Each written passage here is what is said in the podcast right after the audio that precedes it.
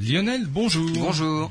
Dans cette émission En route vers les étoiles avec l'association Albireo 78 qui est basée aux Essarts-le-Roi, hein, c'est bien ça Absolument. On va pour cette deuxième émission parler à nouveau de la mission Euclide. La dernière fois, vous nous aviez expliqué qu'il y avait des constats, l'univers accéléré, etc., etc., et que euh, il y avait une énergie sombre, une matière noire, et que l'objectif de cette mission Euclide, vous m'arrêtez si je vous dis une bêtise, c'était pas de savoir ce qu'étaient ces matières, ce qu'était cette énergie, mais plutôt de constater que ça existait, qu'elle était bien là. Alors, on, étaient bien là, on- c'est ça on le sait déjà que c'est bien là. Oui. Maintenant, est-ce que c'est un problème observationnel ou c'est simplement un problème de théorie qui n'est pas, qui Oui, pas oui, complète, sûr. on va dire? Il faudrait faire évoluer la théorie. Donc c'est plus euh, pour constater les choses de manière plus précise, Hmm. pour pouvoir affiner les modèles. Donc cette fantastique petite mission européenne va partir à la recherche de la source de l'énergie sombre. Bon, très bien, on se retrouve dans quelques instants. Alors, Lionel, fantastique mission européenne Euclide. Oui, c'est vrai qu'on parle peu souvent des missions spatiales européennes, et pourtant, euh, il y en a de nombreuses, et elles sont très très scientifiques. C'est pas simplement que de la communication médiatique, hein. On est d'accord? Alors c'est peut-être de ce côté-là que le bas blesse, c'est que Ouais. justement on communique pas autant que les Américains le font par exemple, mais l'Europe euh, conçoit des missions fantastiques ou participe finalement à des missions euh, avec d'autres. Hmm. Euh, les lasers sur euh, sur les petits robots qu'on envoie sur Mars sont des lasers européens. euh, C'est dans les Yvelines d'ailleurs en plus. absolument chez Thales. Donc Ouais. euh, non non, c'est vraiment des, des en Europe, on fait des choses fantastiques. Donc là, c'est une petite mission scientifique européenne. Alors, Revenons à l'observation. L'expansion de l'univers est en pleine accélération. Voilà, c'est ça la base du problème. Depuis 1998, loin de montrer que l'expansion ralentit, en fait, elle s'accélère.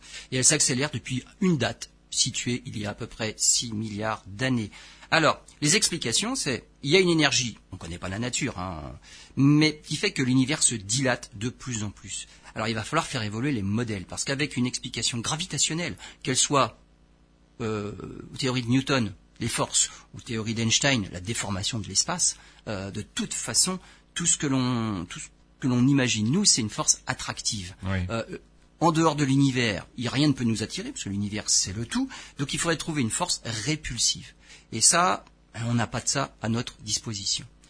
Alors comment on peut faire pour essayer de faire évoluer un peu les choses? Ben, On a des idées. Par exemple, le fameux paramètre de constante cosmologique dans les équations de la relativité générale d'Einstein. D'Einstein. Einstein l'avait rajouté, ce fameux petit, cette petite constante-là, pour essayer de une- ralentir l'expansion. Lui, Mais il je- voulait un univers statique, il a modifié ses équations pour rendre l'univers statique. Mais je croyais qu'il considérait que c'était une grosse erreur de sa vie. Oui, parce que finalement, il n'a pas réussi à le rendre statique. L'erreur de sa vie n'a pas été euh, j'ai modifié mes équations bêtement. Non, j'ai cru bêtement que cette fameuse constante réussirait à ralentir et à rendre un univers statique. C'est pas possible. Par contre, euh, si on joue sur sa valeur à ce paramètre-là, on peut modifier un petit peu l'accélération, enfin pas l'accélération, mais la, décélération de l'univers. Donc l'expansion de l'univers. On peut jouer sur cette vitesse d'expansion avec ce paramètre-là. Alors ça a été fait déjà il y a longtemps, en 1934. hein. C'est Georges Lemaitre qui s'était attelé au problème euh, pour trouver la valeur du paramètre de la constante cosmologique. Quand on rajoute des paramètres dans des, dans des, dans des théories, dans des formules, euh, finalement, il faut quand même essayer de chercher par ailleurs quelles sont les bonnes valeurs des paramètres. On, on a la loi de Hubble qui parle justement de l'expansion de l'univers, mais à quelle vitesse l'univers est en expansion Donc on a des paramètres qu'il faut affiner par des observations. Euh, Georges Lemaître, lui, a émis l'hypothèse que ce paramètre cosmologique-là, euh, il émanait de la, la manifestation de l'énergie du vide. Donc c'est pas la masse. du vide. Voilà, le le vide peut avoir une énergie. Mhm. Et donc, si on imagine cela comme ça, on peut faire des calculs. Et donc, il a fait des calculs sur l'énergie du vide pour voir si on pouvait donner une valeur à cette fameuse constante cosmologique. Pour coller aux observations, toujours. Donc, des les paramètres sont des choses que l'on fait évoluer en fonction des calculs pour essayer de coller aux observations. Donc l'énergie du vide. Alors, il a trouvé une valeur à cette fameuse constante cosmologique. Alors, en physique, on se dit bon, l'essentiel c'est de tomber dans le bon ordre de grandeur. Donc, si on se trompe, si on fait évoluer un paramètre d'un facteur 2, c'est ce qu'avait fait euh, Edwin Hubble, par exemple, lorsqu'il avait découvert que il s'était trompé en mesurant euh, la distance de la galaxie M31. Donc la galaxie d'Andromède qui nous, qui nous vient dessus, qui va entrer en collision, les premiers calculs faits sur les étoiles qui nous servaient de, de chandelles standards à l'époque montraient qu'elle était à un million d'années-lumière. Bingo cette galaxie-là n'est pas dans notre galaxie. C'est pas une nébuleuse spirale comme on les appelait à l'époque. Oh, c'est carrément une galaxie à part entière, comme la Voie lactée. Un million d'années-lumière. On s'est rendu compte par la suite, mince, les fameuses étoiles, de les chandelles standards dont on se servait, il y en a deux familles. Et on n'avait pas fait les calculs avec la bonne. Tout calcul fait, c'est pas un million d'années-lumière, c'est deux millions et demi. Ouais, mais l'ordre de grandeur, il est bon. Il s'est trompé d'un facteur 2. Mais c'est pas grave. La galaxie d'Andromède est toujours bien à l'extérieur de notre Voie lactée. Donc on va dire, dans le principe, euh, la théorie était bonne. Après, un facteur 2, c'est pas grand-chose. Donc là, Georges Lemaître se lance dans les calculs. Est-ce qu'on va faire une erreur d'un facteur 2 Non. Facteur 10 hmm, Pas encore. En fait, on s'est trompé d'un facteur 10 puissance 122. C'est-à-dire un 1 avec 122 zéros. Je ne dis pas comment ça s'appelle, hein. Parce qu'un facteur 1 avec 9 zéros, ça s'appelle milliard, mais un 1 avec 122 zéros, j'ai pas de nom pour ça. Sérieusement Donc là, on s'est dit, il y a un souci. Ça ouvre des perspectives en plus. Qu'on n'a pas la bonne théorie et qu'il va bah, falloir chercher ailleurs. Qu'on soit trompé, oui. oui bah, soit trompé, oui. Pour le ça, c'est peu de le dire. on s'est trompé d'un facteur 10 puissance 122. Extraordinaire. Donc là, on se dit, il y a un souci, ça doit pas être ça. Ah bah oui. Bon, cherchons autre chose. Bon, voilà, c'est pour dire que de l'humour. Hein, voilà, truc, hein. euh, là la, la base, l'hypothèse était fausse. Oui, oui, voilà, mais c'est ça qui fait évoluer la science. Bon, on laisse tomber ce côté-là, l'énergie du vide, ça n'explique pas le problème, et le, le paramètre constante cosmologique ne peut pas être résolu comme ça. Sans faire il y a de, autre chose. Sans faire de procès, d'intention, euh, dans, en politique notamment, je suis pas certain que les certains hommes politiques reconnaissent des erreurs pareilles, hein, mais pourtant elles existent. Le, le, le, principe de la science, c'est la remise en question. Voilà, c'est ça. C'est pourquoi je j'insiste. La remise en question. Voilà. C'est, je pense, c'est le propre des scientifiques. Ça. Si on est borné, on peut pas faire de la belle science. Si on est capable de se remettre en question, mais c'est pas évident. Non, on, pas chacun facile. a ses propres idées. On est persuadé quand même d'avoir raison Hmm. et on persévère dans, dans, dans ce domaine-là. Mais là, Georges Lemaître, euh, si, on, si on se trompe d'un facteur 10 puissance 122, c'est que déjà à la base, il y a un petit souci. Léger. Alors, d'où ça peut venir d'autres Ben oui. pas de la constante cosmologique, celle-là, elle résout pas le problème visiblement. Il faut Mm. trouver autre chose. Alors peut-être une, une nouvelle force fondamentale, une nouvelle interaction fondamentale. Alors il existe euh, des forces fondamentales dans, dans l'univers et tout est régi par des forces fondamentales. Il y a la force fondamentale, alors on va dire à grande échelle, c'est la gravitation. Bah oui. C'est-à-dire quand on observe le système solaire, comment on explique les planètes, les orbites, tout ce qui tourne autour du Soleil La gravitation suffit. Si on est dans des zones, on va dire, où la gravitation n'est pas très forte, alors la théorie de Newton suffit. Hmm. Grâce à Newton, on a découvert Neptune simplement en faisant les calculs parce que Uranus avait une orbite un peu perturbée. Hmm, Perturbée par quoi? Bah, Par une masse qui perturbait son orbite. On a fait les calculs avec la théorie de Newton à cette époque-là. On a trouvé Neptune. Vous voyez bien que ça marche bien. Donc partout où la gravité est assez faible, Newton, ça suffit largement. Donc sur, no- sur la Terre, dans notre quotidien, Newton suffit largement. Ensuite, la force. On peut expliquer la gravitation après euh, par, euh, par Einstein, par exemple. Donc avec la théorie de la relativité générale, ça permet de toujours expliquer la gravitation, mais dans des champs de gravitation plus forts, plus près du Soleil. Mhm. Et ça, ça a débouché sur les trous noirs, où là, la force de gravitation est assez forte.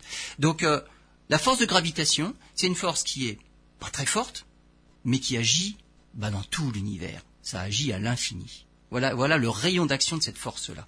Ça, c'est la gravitation.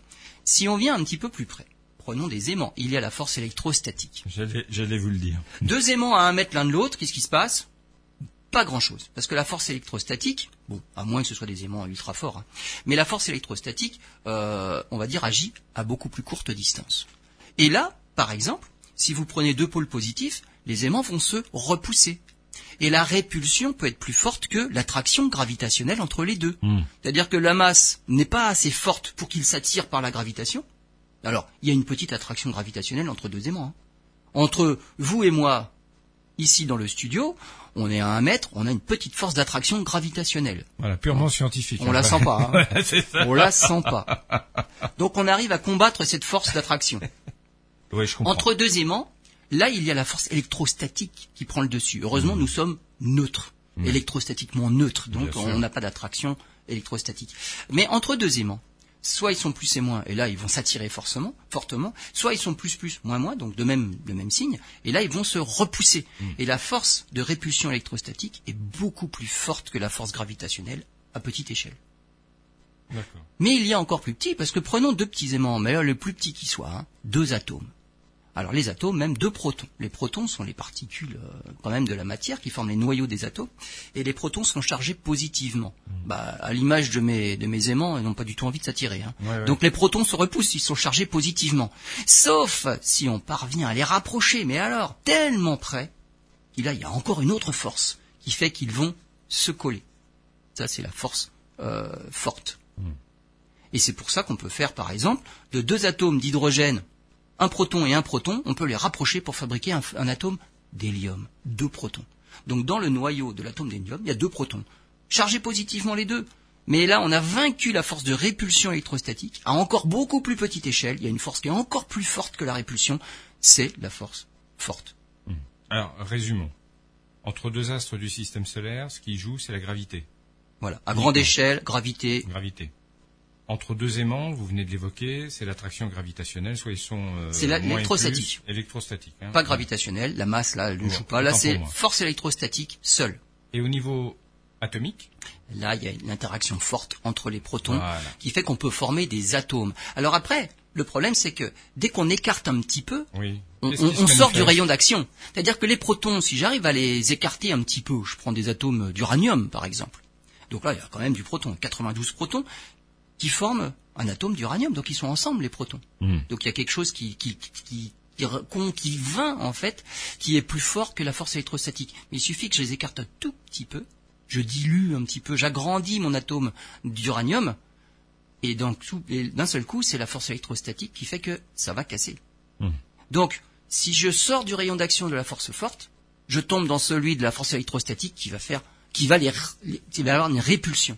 Oui, mais c'est très bien tout ce que vous nous expliquez, Lionel. N'empêche que, si j'ai bien compris depuis le début, la mission Euclide, elle étudie l'univers. Alors, dans l'univers, on va prendre la même explication. C'est-à-dire qu'il y a la gravitation. On parle de cette fameuse énergie sombre qui semblerait être apparue il y a 6 milliards 6 d'années. milliards d'années. Là, dans ce que je viens de dire, il y a une énorme faute. C'est pas comme ça du tout qu'il faut le voir. En fait, on va dire cette force-là, elle existe depuis le début. Hmm. Mais au tout début de l'univers, à partir du Big Bang, le volume d'univers, euh, si on, peut parler du volume d'univers, la matière était quand même très condensée. Hmm. Et tout ça, ça s'agrandit, ça se dilate. Donc on dilue la matière. Mais au moment où la matière était très condensée, c'était la gravité qui gagnait. Mais avec l'expansion de l'univers, vous voyez bien que la densité de matière diminue. La matière se dilue dans un espace toujours plus grand, la densité de matière se dilue, et la force d'attraction entre les objets, entre les galaxies, faiblit. Oui.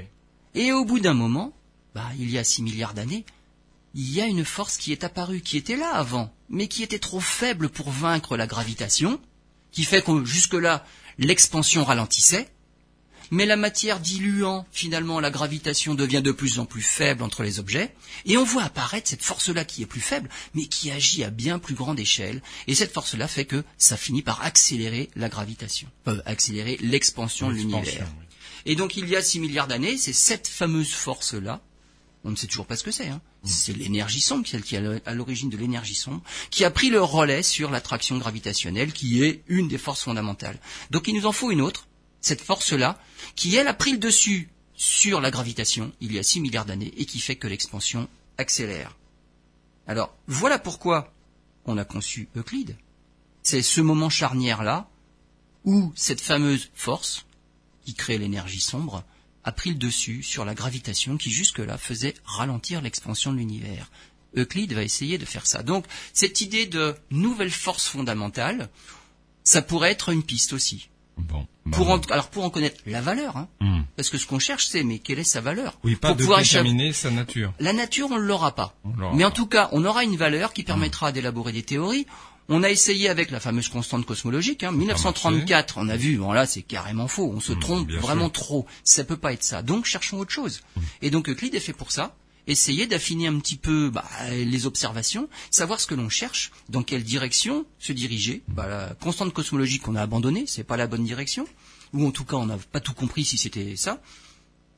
Une nouvelle force fondamentale de la nature, bah oui, bah quelle est sa valeur? Pourquoi, à partir de 6 milliards d'années, elle a pris le dessus? Visiblement, la densité de matière dans l'univers était devenue trop faible, et donc c'est elle qui commence à gagner. Ben, on revient sur ce sujet dans quelques instants.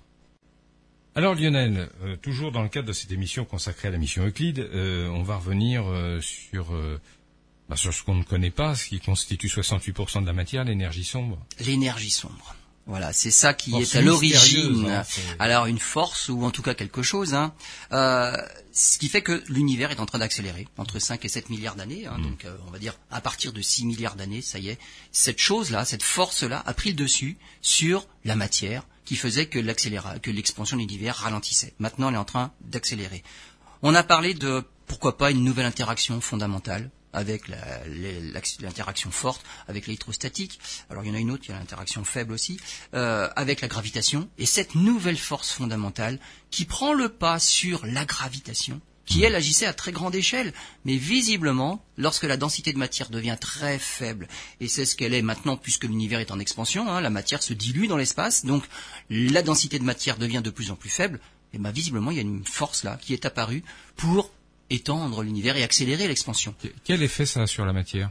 Ça ça. dilue tout. Ça dilue tout? Tout va diluer. Les galaxies vont être diluées. euh, Et comme ça va vaincre les interactions gravitationnelles, euh, en fait, une galaxie ne pourra pas rester cohérente. Alors attendez, Donc si, tout va se diluer. bah, alors, si j'ai bien compris, une, une planète, enfin diluée, il y a de la matière, il y a une masse de matière, ça va se Tout, diluer, tout va se diluer. Ça va devenir euh, quoi L'expansion de l'univers fait que tout se dilue. Ça va devenir liquide Ça va devenir essentiellement très très très vide, avec une densité de matière euh, très très très faible. Alors ça pourrait être autre chose, un nouvel état de la matière. Les états de la matière, bah, vous en connaissez trois hein, solide, liquide et gaz. Donc là, c'est les trois les trois états de la matière dont on parle tout le temps à l'école. Il faut savoir qu'il y en a d'autres. Il y a l'état plasma. Donc c'est un autre état de la matière. C'est quoi ça? Alors le plasma, c'est on va dire, c'est c'est de la matière, mais avec des atomes tellement chauds, on va dire, que les électrons sont libres par rapport à leurs atomes. Hmm. Et donc euh, il n'y a pas d'interaction entre les, les, les, ato- les noyaux et les électrons. Donc on a on a un plasma. Donc le, le, le plasma, euh, on en a par exemple euh, un chalumeau, donc euh, une flamme. C'est ça, c'est un état de plasma. C'est ni liquide, ni Ah, solide, ni gazeux. C'est- un quatrième Oui. état, c'est plasma. Donc à très haute température, Le feu, c'est du on plasma. arrive, voilà, la, la, la, la manifestation d'une flamme, euh, ça se calcule avec d'autres formules mathématiques ou physiques. Hmm. C'est un plasma. Et là, on pense qu'il y aurait peut-être un, un nouveau fluide avec une pression négative. On a besoin de quelque chose de négatif pour faire une répulsion. Hmm. Alors pourquoi pas un nouvel état de la matière Voilà, quelque chose de un fluide qui, qui, qui envahirait l'espace, mais un fluide avec une pression négative. Donc là, c'est une nouvelle physique qu'il faut inventer Mais- aussi. Mais c'est ça qui est intéressant et aussi qui est perturbant parce que euh, c'est comme si on passait euh, de Ptolémée à Galilée, ensuite de Galilée à Newton et de Newton à, à Einstein. C'est, c'est, c'est remis en cause de en comble. à chaque fois, c'est une révolution par rapport à ce qu'on observe. Euh, les Australopithèques, quand ils voyaient une étoile filante, ils avaient peu d'obs- de- de- d'explications à apporter. Ils vous l'ont dit? Euh, il me semble. Ouais, bah, Mais en tout cas, leur connaissance ne leur permettait pas d'expliquer le phénomène. Et donc, il a fallu attendre que les connaissances arrivent à ce niveau-là pour pouvoir expliquer euh, le phénomène d'étoile filante. Bien sûr. On, on en est là. On observe hein, quelque chose. euh, c'est comme l'Australopithèque face à l'étoile filante. On en est là. hein. Donc, on voit ça. Bah, nos connaissances actuelles ne nous permettent pas d'expliquer. Par contre, on a des idées et on va chercher les pistes. Comme les Australopithèques en avaient peut-être? Qui sait Ah, En tout cas, c'est bien. Ils avaient remettre- peut-être des hypothèses. des hypothèses. C'est bien de remettre tout ça en perspective. Mais ils hein. pouvaient pas les vérifier. Ils Ils, pouvaient pas n'avaient pas, la vérifier. technologie, Bah, parce qu'en plus, pour vérifier les hypothèses, faut avoir le niveau technologique pour. Et nous, on l'a, pas- nous, on n'a pas encore vérifié. Eh ben nous, on va chercher euh, quelle technologie il nous faudrait pour expliquer ça. D'où la mission Euclide. Euclide. Alors, une nouvelle, un nouvel état de la matière, pourquoi pas? Ça permettrait peut-être aussi de faire coup double parce qu'on a un autre problème. Euh, c'est la nouvelle physique qui permettrait de d'allier la relativité générale avec la mécanique quantique. Le Parce petit que et le grand. le petit et le grand. Parce que là, Mhm. on a aussi quelque chose qui, qui est dérangeant. En fonction de l'échelle à laquelle on parle, on n'a pas la même physique. Mais alors, quelle est la frontière entre les deux? C'est-à-dire que pour, C'est-à-dire que pour pour, illustrer. pour l'infiniment grand, on a la gravitation. Newton ou Einstein, peu Mhm, importe, mais on a la mhm. gravitation qui marche très bien.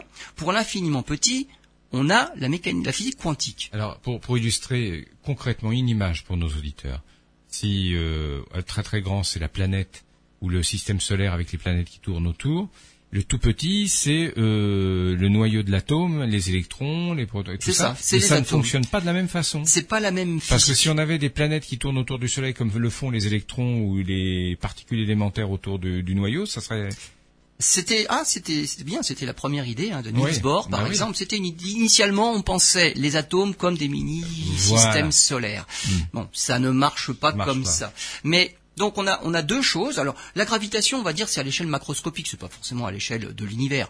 Si je saute par la fenêtre, je pense que je peux facilement calculer la vitesse à laquelle je vais toucher le sol, simplement avec la mécanique de Newton. Là, je parle pas de planète, là. hein. Donc le- voilà, la physique de Newton, c'est notre quotidien. Euh, par contre, pour expliquer ce qui se passe au niveau moléculaire, au niveau atomique, la physique de Newton ne marche pas du tout. Mais vraiment pas du tout. Et donc on a la mécanique quantique, une physique qu'on a inventée et qui marche très bien. hein.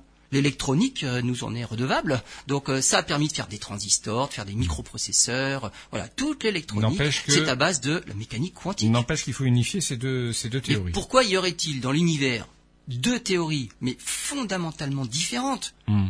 mais voire carrément opposées Elles sont incompatibles Et pourquoi pas en fonction du niveau de l'échelle. Et pourquoi pas bah, ça paraît, non, ça nous embête. Ah bon, ça nous embête. En fait, ce qu'on voudrait, c'est finalement faire une théorie qui marche comme la relativité générale par rapport à Newton. Ouais. Relativité générale, c'est quand même des formules très compliquées. Mais si on simplifie un peu les choses, parce qu'on est dans des, des domaines pas trop compliqués, là où la gravité est faible, en simplifiant la relativité générale, on tombe sur la théorie de Newton. Est-ce l'idée que l'on cherche là, euh, c'est une théorie qui serait encore plus générale, mais une seule. Et en fonction du facteur d'échelle, on tombe soit dans la relativité générale, soit dans la mécanique quantique. Ce serait une simplification finalement d'une théorie du tout que l'on que l'on simplifierait en fonction bah, de l'échelle à laquelle on, on travaille, et finalement on tombe soit dans l'une, soit dans l'autre. Et cette super théorie-là, qu'on n'a pas, hein, mais il y en a qui cherchent, permettrait peut-être des prédictions et d'expliquer bah, tout ce qui nous embête là sur euh, peut-être l'accélération de l'univers. Donc euh, c'est une autre idée. Donc Euclide est chargé de, on va dire, de nous aiguiller vers ces pistes-là, laquelle est préférable à laquelle? Alors, il va pas étudier que la matière, que l'énergie sombre. hein. 68% de l'univers, quand même, c'est, quand même, c'est de l'énergie sombre. Il va étudier aussi la matière noire, tant qu'on y est. Tout ce qu'on connaît pas. Essayer d'apporter des pistes aussi pour essayer de crever- creuser ce phénomène-là. 27% de, euh, de ce que, de ce que comp- ce qui compose l'univers, c'est de la matière noire. Alors, on en soupçonne simplement la présence parce que cette matière-là agit quand même comme de la matière, c'est-à-dire qu'elle a une force d'attraction gravitationnelle. On n'arrive pas à la mettre en évidence, il n'y a pas d'interaction avec la matière, donc s'il n'y a pas d'interaction, il n'y a pas d'émission de radiation. Et donc, quelle que soit la longueur d'onde à laquelle on l'observe, on voit rien. On voit rien du tout. Donc ça n'interagit pas avec la matière. Par contre, il y a une force d'attraction. Et ça, on peut le voir. Alors on le voit sur des, sur des choses qu'on appelle des lentilles gravitationnelles. C'est-à-dire des, des galaxies qui se trouvent très très très loin dans l'univers. Euh, finalement, si vous avez une zone de matière noire entre ces, fameux- ces galaxies très lointaines et l'observateur sur Terre, ça déforme les rayons lumineux. Et donc on observe des choses qu'on appelle des lentilles gravitationnelles. Donc la lumière est déformée, la lumière est amplifiée, et donc on permet, ça nous permet de voir des galaxies qu'on ne pourrait pas me voir s'il n'y avait pas de lentilles. Oui, c'est, oui, comme, les lentilles du- d'une lunette ou des jumelles. Euh, les jumelles nous permettent de voir des choses lointaines. Sans, sans les jumelles, vous voyez moins à l'œil nu. Cette lentille gravitationnelle-là, créée par de la matière dont on ne connaît pas la nature, mais en tout cas on voit bien qu'elle est là, on, on en voit les conséquences. Euh, il y a une, de la matière qui est présente qui crée une lentille gravitationnelle. Donc ça déforme un peu l'image. euh, Voilà. Donc Euclide, il va aller observer plus d'un milliard de galaxies à la recherche de ces fameuses lentilles gravitationnelles, simplement non pas pour trouver la nature de la matière noire, mais en déceler la répartition dans l'espace. Où elle, où elle est, quelle densité. Hmm. Donc on va pouvoir, entre guillemets, l'observer simplement par la déformation qu'elle cause sur tout ce qu'il y a derrière. Est-ce que cette matière noire, on a l'intuition de ce et, et les scientifiques se disent, eh ben, elle est comme la matière qu'on connaît, par grumeaux et non homogène? Alors, elle est, elle est par grumeaux non homogène, mais on ne sait pas ce que c'est. Hmm. C'est pas des, c'est pas la matière de tous les jours qu'on appelle de la matière baryonique. Bon, là c'est autre chose. Alors, il y a des recherches. Hein, dans les accélérateurs de particules, comme au CERN par exemple, on fait des recherches sur ce qui pourrait composer cette fameuse matière noire. Alors, on a des expériences qui permettent d'essayer de deviner euh, la masse, euh, l'objet en question, euh, les neutrinos, peut-être, ça pourrait être une, une, explica- une des Une explications. des explications. Parce que ouais. neutrinos, c'est aussi euh, un problème. Et justement, les neutrinos, ça va être bah, un, un des, des- des sujets d'étude de- d'Euclide. hein. Alors les neutrinos, c'est pareil, ce sont des particules fondamentales qui interagissent très peu avec la matière. Un neutrino, ça traverse la Terre sans rien faire, comme si la Terre était transparente. Si C'est très dur pas, de les ouais. détecter. Ouais, ouais. Donc pour détecter quelque chose, il faut qu'il y ait interaction, pour qu'on envoie le passage. Hmm. On a des détecteurs de neutrinos sur Terre. Alors on essaye de les enfouir sous terre, parce que le neutrino traverse la Terre, donc ça ne le dérange pas qu'on mette ça sous sol. Et quand on observe un passage de neutrino, il faut qu'il y ait suffisamment de matière pour tenter, un tant soit peu, de l'embêter, de modifier sa trajectoire ou de le faire interagir avec simplement un atome que compose la Terre. On a déjà Donc, essayé quand, Ça, ça a on, déjà quand marché on enterre un détecteur de neutrinos sous sol, en fait, on détecte les neutrinos qui viennent pas de la surface là où on l'a enterré, non de la partie opposée de la Terre. Ah bon? Oui, il faut que le neutrino ait traversé suffisamment de matière pour avoir une toute petite chance qu'il ait interagi avec un des atomes de la Terre. Donc, euh, il faut des gros détecteurs. Hmm. C'est-à-dire qu'un neutrino, euh, si on veut détecter, par exemple en France, on met un détecteur de neutrinos, on va détecter tous ceux qui traversent la Terre, mais en Australie. Il faut qu'il traverse le globe terrestre en entier pour avoir une toute petite chance qu'il ait interagi avec quelque chose. Mais les neutrinos qui viennent directement dans le détecteur, alors là, c'est zéro. On Oui, les aura pas. les aura Donc pas. les neutrinos, tout ce que l'on sait actuellement, c'est qu'il en existe trois types. Peut-être qu'il y en a d'autres, mais pour l'instant, on en est à trois types. On, ce qu'on sait aussi, c'est que les neutrinos peuvent changer de type. Et Ça- le fait de pouvoir recherche. changer de type prouve qu'ils ont une masse. Par contre, ce qu'on ne sait pas, mais quelle masse? Donc ça, ça fait partie de la recherche aussi. C'est quelle est la masse des neutrinos. Hmm. Voilà. Donc euh, Euclide va essayer de nous apporter aussi des, des précisions sur ces fameux neutrinos pour nous faire progresser. Alors Euclide, c'est quoi? C'est un télescope, hein, 1m20 Ah, de diamètre. rappeler, oui. 1m20 de diamètre, donc c'est pas gros, mais quand même. Il va étudier la- le, le tiers de la voûte céleste pendant 6 à 7 ans. Ce qu'il veut observer, il faut qu'il y ait pratiquement rien à voir. Alors quand je dis rien à voir, faut pas que la lumière qui vient, qui vient du, du fond de l'univers soit perturbée par quoi que ce soit. C'est-à-dire que la Voie lactée, par exemple, hein, ce qu'on voit l'été, la belle trace blanche dans le ciel, ça c'est notre galaxie vue de profil. C'est-à-dire que là où vous avez des grosses masses sombres dans le ciel et puis des masses brillantes autour. La masse brillante, c'est simplement c'est la concentration d'étoiles puisqu'on voit notre galaxie par la tranche. Mais ce qui est sombre autour de ça, enfin même au centre, c'est simplement la poussière. On va pas regarder à travers tout ça parce que ça va gêner les observations. Donc il va il va regarder en dehors de la Voie lactée. Donc il reste un tiers de la voûte céleste. Avec ça, normalement, il va voir des choses. Donc Euclide, lancé le, le 1er juillet 2023 par Falcon 9, une fusée... euh, C'est une fusée SpaceX, la SpaceX. Falcon 9, euh, SpaceX, il qui marche très bien. Alors il a été lancé euh, au point de Lagrange L2, c'est là où on envoie la plupart de nos beaux instruments. James Webb est au point de Lagrange L2, c'est à un million et demi de kilomètres de la Terre, Ouais, euh, en direction opposée au Soleil. d'accord. Donc c'est là, il, a- il y est arrivé. Un point d'équilibre en fait. C'est un point d'équilibre gravitationnel, absolument. Euh, il a mis 30 jours pour, euh, pour atteindre le point L2. Mhm. Euh, il a, on a commencé la phase de test. Euh, et on a pris les premières images. Et les premières images montrent qu'il est très performant.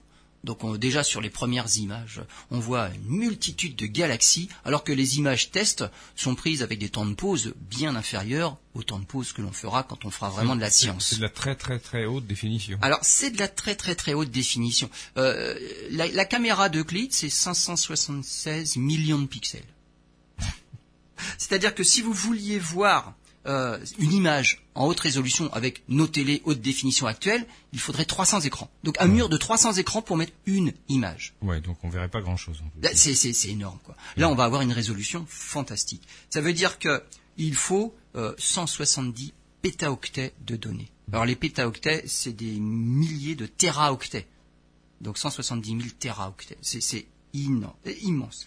Alors il est essentiellement développé, on a dit, hein, pour la cosmologie. La cosmologie, c'est l'étude du cosmos. Et le cosmos, bah, c'est ça, c'est, l'univers. C'est pas forcément l'étude d'une galaxie, d'une planète en particulier. C'est vraiment l'univers. Donc ça, c'est ça, son domaine de prédilection. Évidemment, il aura d'autres domaines d'études, hein, notamment dans le système solaire, l'évolution des galaxies. Vu qu'il peut en photographier un milliard et demi de galaxies, on peut étudier leur forme, faire des études statistiques et voir l'évolution des galaxies. Donc il y aura des domaines après annexes, on va dire, il y aura des, des thèses de doctorat, mais alors euh, à foison, et il y en aura pour des années et des années d'études à partir du dépouillement des données d'Euclide. Bon, on aura l'occasion sans doute, j'imagine, de faire de nouvelles émissions consacrées. C'est sûr. Et puis ça va ouvrir des perspectives, comme on dit vulgairement. Merci Lionel en tout cas pour cette émission. Je vous dis à bientôt.